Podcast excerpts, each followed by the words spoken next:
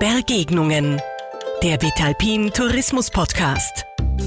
Sich begegnen, austauschen und diskutieren. Der Podcast über Ideen und Visionen für den Alpentourismus der Zukunft. Vitalpin Geschäftsführerin Theresa Heid spricht mit inspirierenden Persönlichkeiten. Liebe Zuhörer, herzlich willkommen. Hier ist wieder Theresa Heid und ich freue mich sehr, dass ihr auch beim zweiten Teil unserer Fachkräfte-Episode wieder mit dabei seid. Unser Gast ist Klaus Kobiol, Hotelier vom Schindlerhof in Nürnberg und sicherlich ein eher außergewöhnlicher Gastgeber im deutschsprachigen Raum, vor allem wenn es um das Thema Mitarbeiterführung geht. Im letzten Podcast habe ich mit ihm darüber geredet, wie er mit dem aktuellen Fachkräftemangel in seinem Haus umgeht. Heute wird's konkreter und Herr Kobiol verrät uns einige seiner Erfolgsgeheimnisse zum Thema Mitarbeiterführung. Herzlich willkommen zurück, Klaus. Jetzt haben Sie mir ja erzählt in unserem letzten Gespräch, dass Sie eigentlich nicht mit zu wenigen Bewerbern oder auch Lehrlingsanfragen zu kämpfen haben. Jetzt würde es mich interessieren, wenn Sie sich dann letztlich für einen Kandidaten entschieden haben, wie schaut denn dann der Onboarding-Prozess bei Ihnen im Schinderhof für neue Mitarbeiter aus? Wir haben einen 14-teiligen Einstellungsfilter. Ein paar Beispiele. Mhm. Vorstellungsgespräche mit Lehrlingen führen wir vorzugsweise an Sonn- und Feiertagen. Das okay. sagt ein Drittel vorher ab. Da ruft meistens die Mama an und sagt, meine Tochter kommt nicht am Heiligen Sonntag. Oder es gibt eine mehrtägige Arbeitsprobe, egal für, welche, für welche Position, mhm. bevor wir zueinander finden. Führungskräfte, die in einer festen Partnerschaft äh, leben, äh, da mache ich, äh, bevor es einen Arbeitsvertrag gibt, ein gemeinsames Mittagessen mit Partner oder Partnerin und allen Führungskräften. Und ich kann Ihnen sagen, ich sehe schon beim Apero, dass diese Powerfrau einen Softie zu Hause sitzen hat, der jeden Abend weint, weil er sich beim Bügeln verbrannt hat. Oder umgekehrt genauso, dass der arme Mann seinen Hausdrachen vorführt und er hat zu Hause den 30-jährigen Krieg. Und eins ist klar, wir können nicht an mehreren Fronten schaffen. Persönlicher Erfolg ist die Voraussetzung für beruflichen Erfolg. Mhm. Also das sind nur ein paar Beispiele von diesen 14 Filtern. Und jetzt werden manche Zuhörer vielleicht denken, um Gottes Willen, jetzt gibt's ja überall weniger Leute in unserer Branche, auch ja. bei uns. Ich kriege ja. auch weniger Initiativbewerbungen. Und dann erst recht noch so einen strengen Einstellungsfilter. Ja. Und das kann ich Ihnen auch erklären. Als meine Tochter nach dem Abitur endlich wusste, dass sie zumindest Unternehmerin wird. Da war sie noch gar nicht sicher, ob sie Hotelierin wird, aber mhm. Unternehmerin wird. Mhm. Da ist mir schon mal Stein vom Herzen gefallen. Dann hat es ein paar Monate gedauert und sagte, na, sie könnte sich auch eine Hotelfachschule vorstellen. Und dann habe ich ihr gesagt, schau her, da gibt es so eine ganze Reihe von Hotelfachschulen, die nehmen jeden, Hauptsache hat zwei Hände und zwei Füße.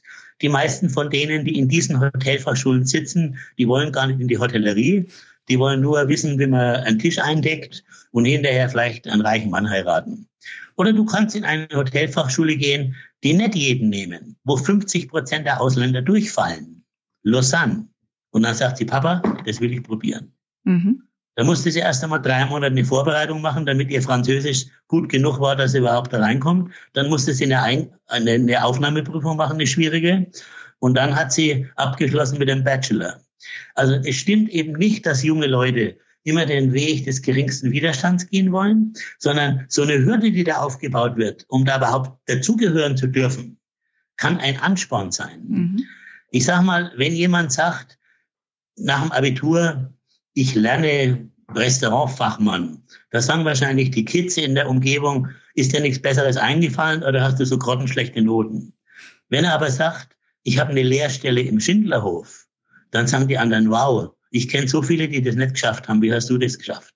Mhm. Also auch da entsteht eine Stolzkultur, eigentlich schon bevor der überhaupt anfängt zu arbeiten. Und dann braucht es natürlich einen richtig schönen Onboarding-Prozess. Ja. Also der erste Arbeitstag beginnt um 10 Uhr, äh, die Geschmacksnerven sind frisch, wir äh, trinken ein Glas Shampoos zusammen, jeder nimmt den anderen in den Arm. Die kennen sich ja von der mehrtägigen Arbeitsprobe. Es kommen Lachskanapés aus der Küche und dann gibt's eben einen Sack voller Geschenke, äh, Bücher von Reinhard Sprenger, äh, dann natürlich äh, für die Nicht-Bayern ein Gutschein für ein traditionelles Nürnberger Bratwurstessen, ein Blumenstrauß, mhm. eine Schindlerhof-E-Mail-Adresse Und so fängt schon mal der erste Arbeitstag an. Wir ja. haben keine Uniformen. Die haben ihre Spielregeln selber aufgestellt. Mal sind sie alle in Schwarz im Restaurant, dann haben sie bloß ein Halstuch dran, mhm. Äh, was sie als Mitarbeiter erkennen lässt. Einige tragen ein Namensschild, andere nicht. Die stellen sich halt dann dafür vor. Also wir haben unheimlich viel ja. Freiheit auch da bereits in diesem Onboarding-Prozess. Ja. Dann gibt's sehr, sehr viel Weiterbildung bei uns. Mhm. Wir haben eine eigene Schindlauf-Akademie. Das läuft auch online über unsere App, wo die Mitarbeiter dann Terminwünsche äußern können, bis dann alle beieinander sind, um mit diesem Theaterregisseur ein Drehbuch fürs Restaurant zu schreiben. Oder was immer das für, für Themen eben ja, sind. Cool. Dann, äh, was auch noch spannend ist, bei uns finden Workshops immer in der Freizeit statt und nicht in der Arbeitszeit. Mhm. Ich habe jetzt gerade wieder einen Workshop mit fünf jungen Leuten ins Leben gerufen. Wir überarbeiten unser Unternehmensleitbild komplett, mhm. Visualisieren das richtig geil mit Mangas, also mit so japanischen Comics. Also ja. es muss richtig vogelwild daherkommen. Ja. Und ich habe fünf junge Leute ausgewählt und als erstes habe ich denen einzeln gesagt, ihr müsst mit ein paar hundert äh, Stunden rechnen, die ihr dafür aufbringt für dieses Projekt. Ja. Das ist Freizeit. Überlegt's euch eine Nacht. Und alle haben spontan gesagt, na, danke, dass du an mich gedacht hast. Ich mache da sofort mit. Und auf die Art und Weise haben wir ISO-Zertifizierung gemacht, Total Quality Management eingeführt und, und vieles andere mehr. Ich habe jetzt bei einigen Ausführungen wirklich sehr schmunzeln müssen. Und ich muss sagen, es macht richtig Lust für Sie zu arbeiten, wenn man Ihnen ja. so zuhört. Also wir haben halt wirklich in, in, in der Atmosphäre, das Einzige, worauf ich stolz bin, sind die Mitarbeiter. Ja. Selbst in dieser Corona-Krise waren wir zumindest immer noch ein bisschen mit Humor unterwegs. Viele Mitarbeiter, die meisten Mitarbeiter mussten ja in Kurzarbeit gehen. Mhm. Als es dann wieder losging, habe ich ein elektrisches Klavier gekauft, ein Yamaha, wo du übers Internet jede Musikrichtung rein, von Reggae bis Mozart und die Tasten bewegen sich mit. Mhm. Und da steht ein großes Schild auf dem Klavier. Unser Pianist ist leider in Kurzarbeit. und wir hatten wirklich einen Pianisten, den wir uns nicht leisten konnten. Und es gibt selbst in so schwierigen Zeiten immer noch mhm. Möglichkeiten, zum Lachen zu kommen und das Ganze ein bisschen humorvoll zu betrachten. Ja. Und das ist wirklich das, worum es geht. Ja, das und stimmt. das Kernstück sind natürlich Rituale der Wertschätzung. Mhm. Und da muss man eben jetzt aufpassen. Ich habe am Anfang auch nicht äh, das richtig unterscheiden können in den 80er Jahren. Heute weiß ich, es geht nicht um Incentives. Also ein Mitarbeiter muss 100% intrinsische Motivation mitbringen. Ja. Ich kann dann noch ein Turbo einbauen und vielleicht 110% Leistung rauskitzeln durch Wertschätzung. Das beginnt mit dem kleinen Wort Danke. Und das kann man natürlich dann ausschmücken. Da gibt es die tollsten Sachen, die wir machen. Das Neueste, was wir gerade in Sachen Mitarbeiter machen, ist wieder von meiner Tochter gekommen. Die hat jetzt im Lockdown ihr erstes Buch geschrieben mit dem Titel Fucking Leadership. Mhm.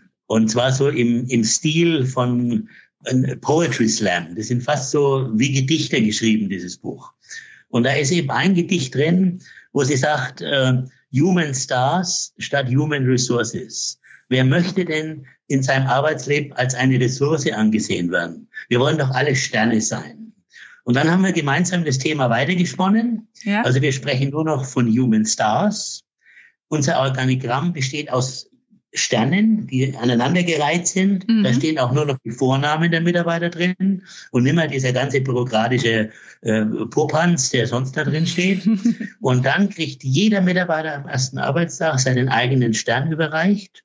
Wir haben in einer Agentur, ähm, die sich damit beschäftigt, 100 Sterne gekauft. Ja. 100 Sterne gekauft, 60 haben wir gleich abgenommen wunderbar gemacht mit Urkunden, mit den Koordinaten für den Stern, mit dem Namen eingedruckt des Mitarbeiters. Und jetzt stellen Sie sich mal eine Begrüßungsparty vor für die Lehrlinge, wo die dann mit ihren Eltern da stehen am 1. September. Und jetzt kriegt jeder seinen oder ihren Stern überreicht. Mhm. Und es ist Emotion pur. Ja. Und um diese Dinge geht's. Gelebte Wertschätzung. Ja, das ist wichtiger als Geld. Ja. Und ganz wichtig ist natürlich auch die radikale Transparenz. Und das mhm. habe ich mhm. von Reinhard Springer gelernt. Also wir müssen äh, viele Unternehmer in Deutschland zumindest tun so vornehm, als seien sie am hanseatischen Kaffeehandel beteiligt. Über Geld spricht man nicht. Und das ist natürlich tödlich. Das ist 19. Jahrhundert. Ja. Ich weiß doch nur dann, dass mein Arbeitsplatz sicher ist, wenn ich die Konten kenne, wenn ich die Gewinnsituation kenne, wenn ich die Eigenkapitalquote kenne. Und ich will doch für einen Gewinner arbeiten und nicht für einen Loser und schon gar nicht für einen Mauschler. ja. Und da haben manche Kollegen auch noch, ich sage mal vornehm, Room for Improvement. das glaube ich, ja. Jetzt haben Sie ja in unserer ersten äh, Episode zum Thema gesagt, dass äh, eigentlich Ihre Motivation damals war, dass Sie auch Mitunternehmer wollten, weil Sie es einfach auch nicht mehr geschafft hätten, 24 Stunden am Tag wirklich das Herzstück dieses Betriebs zu sein und Sie einfach Mitarbeiter wollten, die ihren Job so machen, als wäre es Ihr eigener Betrieb. Ja. Wie funktioniert das oder wie, wie haben Sie das geschafft? Ja, naja, ich habe zunächst gemerkt, als ich mir das Hotel, also ich habe einen alten Bauernhof gekauft und dann habe ich aber sehr schnell gemerkt mit diesem Hotel, dass ich in dieser Branche einen Haufen Multimillionäre tummeln, wo ich keine Chance habe, die bei der Hardware irgendwo einzuholen. Die können die Hallen bauen mit äh, Designermöbeln und Wellnessbereiche, wo sie sich verlaufen und Saunabereiche, wo du allein nicht mehr rausfindest. Das konnte ich alles nicht. Und als ich gesehen habe, dass ich nicht anstinken kann gegen diese ganzen Millionäre, die das ja nur als Hobby machen, habe ich aber einen Ausweg gefunden, nämlich über weiche Faktoren, über Soft Skills statt über Hardware zu gehen. Mhm. Und da war wieder der Ausweg, ja, die Mitarbeiter sind doch das Entscheidende. Nicht die Erlebnisse, sondern die Emotionen stehen im Vordergrund. Ja. Am Anfang hat spektakuläre Sachen gebraucht. Ich hatte am Anfang nur fünf Lehrlinge. Mhm. Und die Idee war, jeder Lehrling kriegt einen eigenen Dienstwagen. Fiat Panda. Ich war damals noch Autofreak und hatte einen Ferrari und habe äh, mit Fiat Deutschland so einen Deal gemacht, dass wir diese kleinen Pandas kriegen für 100 D-Mark Leasing im Monat. Mhm. Also meine Investition waren 500 D-Mark für fünf Lehrlinge. Ja. Ich hatte eine Titelseite in der Bildzeitung, Deutschlands nettester Chef. Dann war ich eingeladen mit meinen Lehrlingen in alle damaligen deutschen Talkshows. Und das sind natürlich jetzt Beispiele aus den 80er Jahren. Ja. Heute kannst du junge Leute höchstens noch mit einem Elektroauto oder mit einem Lastenfahrrad äh, äh mit Mobilität beglücken. Also ja. da geht nichts mehr mit einem dicken Auto. Da haben sich natürlich die Zeiten total geändert. Aber ich habe am Anfang ein paar spektakuläre Ideen gebraucht, damit eben erst einmal der Hall von außen kam. Also ja. ich musste einen dickeren Stein ins Wasser schmeißen, der dann Wellen geschlagen hat, damit sich Mitarbeiter bewerben. Und dann haben wir eben äh, diese, diese Idee immer weiter ausgebaut. Und Mitunternehmer heißt für mich einfach, dass der Mitarbeiter alles weiß, große Entscheidungsbefugnisse äh, hat. Bei mir kann ein Lehrling im Restaurant sagen, ohne Rücksprache zu nehmen. Wenn mhm. der Gast sagt, also der Steg war jetzt nicht so, wie ich es bestellt habe. Ja. Ich nehme Ihnen das von der Rechnung, mache Ihnen sofort ein neues. Der muss keine Führungskraft fragen. Wenn jemand auscheckt, kann ein Lehrling an der Rezeption sagen, wenn der Gast sagt, ich habe fürchterlich geschlafen. Also es war ein Zimmer zur Straße oder es war zu heiß oder was auch immer. Mhm. Sie waren mein Gast. Also Empowerment heißt eben, Menschen ermächtigen, Entscheidungen zu treffen. Und da kommt was ganz Wichtiges dazu, Menschen ermächtigen, Fehler zu machen. Kreative Prozesse sind ohne Fehler nicht möglich. Man muss natürlich unterscheiden zwischen Fehlerfreudigkeit und Fehlerhäufigkeit. Also wenn jemand immer den gleichen Fehler wiederholte, dann ist er entweder zu doof für den Job oder seine Identifikation mit dem Unternehmen hält sich in sehr engen Grenzen. Dann muss er gehen. Aber wenn jemand Mut hat, was auszuprobieren, das prämieren wir mit dem Fehler des Monats, mit einer Flasche Champagner. Wir posten die Story und äh, manchmal ist es auch nur Fehler des Quartals. Also wir haben nicht jeden Monat jetzt eine Idee, die wir prämieren können. Ja. Und das hat natürlich beigetragen, dass Mitarbeiter die Angst verlieren, Fehler zu machen. Klar. Charmant. Das finde ich wirklich sehr charmant. Ja. Sie haben in unserem Einstiegsgespräch gesagt, ähm, zum Thema freie Gehaltswahl in Ihrem Unternehmen, ähm, Sie sind kein Pferdehändler und Sie tun nicht über das Gehalt der Mitarbeiter verhandeln. Wie genau kann man das verstehen ja. und wie funktioniert also ich fasse es einmal zusammen, auch mit dem Gast. Ich bin auch kein Pferdehändler beim Gast. Bei uns zahlt jeder Gast den gleichen Preis. Das ist die Voraussetzung für die Wunschgehälter. Und da muss man vorher mal wissen, wenn ich meine Mitarbeiter mit Erdnüssen bezahle, bin ich von Schimpansen umgeben. Das ist eine ganz klare, äh, klare Kausalität. Und die Wunschgehälter sind keine Hexerei. Jeder Mitarbeiter muss im Einstellungsprozedere schriftlich niederlegen. Da gibt es so einen mehrseitigen Fragebogen und eine der letzten Fragen lautet, was verdienen Sie momentan? wie hoch soll Ihr Wunschgehalt sein? Bitte legen Sie jetzt Ihr Wunschgehalt selbst sensibel fest und berücksichtigen Sie dabei zur Genüge Ihr bisheriges Gehalt. Und das wird akzeptiert oder ich kann es mir nicht leisten. Mhm. Aber ich gehe eben nicht hin und sagen, würden Sie es billiger machen? Das, das geht doch gar nicht. Wenn man das jetzt so hört, dann drängt sich ja die Frage auf, wie wirkt sich das auf Ihre Personalkosten im Vergleich zu einem ähnlich großen Hotel aus? Wissen Sie, ja. was haben Sie da Kennzahl?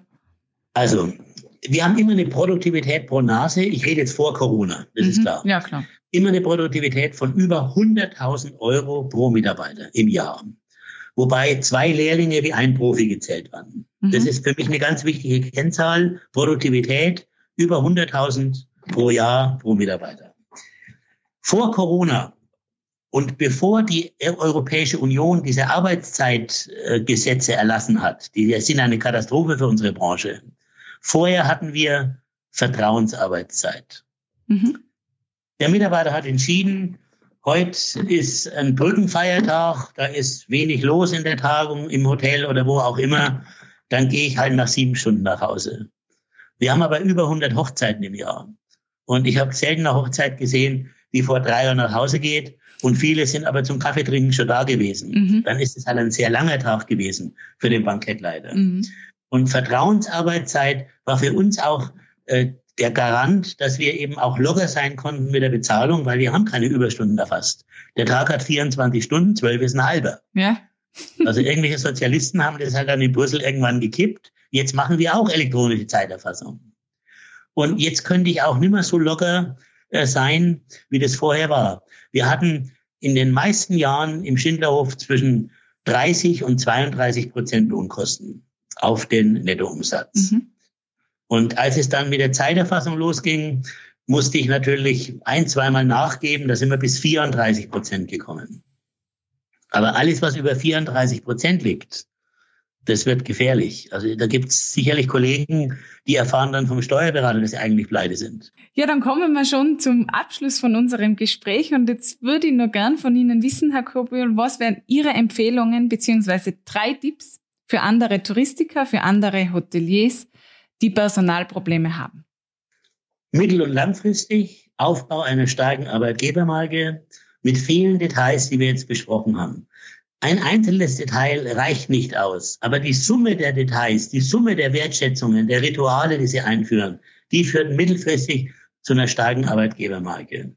Und eins muss immer wieder kommuniziert werden. Wir haben die schönsten Berufe der Welt. Wir haben die umfassendsten Berufe der Welt. Mhm. Wir sind Dienstleister, wir sind Produzenten, wir sind Weiterverarbeiter. Wir haben mit Menschen zu tun, die mit guter Laune zu uns kommen. Also das ist doch mit einem Bestattungsinstitut nicht zu vergleichen. Was müssen die erst für Probleme haben? Und die schaffen es auch. Das ist doch jetzt ein schöner Abschlusssatz. Da können wir viele positive Vibes mitnehmen für den restlichen Tag. Ich das danke Ihnen ganz herzlich, Herr Kobiol. Alles Gute. War mir ein Vergnügen, Theresa. Danke, mir auch. Ja, liebe Zuhörer, das war jetzt ein sehr unterhaltsames Gespräch mit Klaus Kobiol zum Thema Mitarbeiterführung und innovative Mitarbeiteransätze. Ich hoffe, dass auch für euch das ein oder andere zum Staunen oder sogar zum Nachdenken und selber ausprobieren mit dabei war. Vielen Dank fürs Zuhören, sagt Theresa Heid und ich freue mich sehr auf ein Wiedersehen heute in zwei Wochen bei den Begegnungen von Vitalbin. Sie hörten Begegnungen, den Vitalpin Tourismus Podcast. Verpassen Sie nicht die nächste Ausgabe.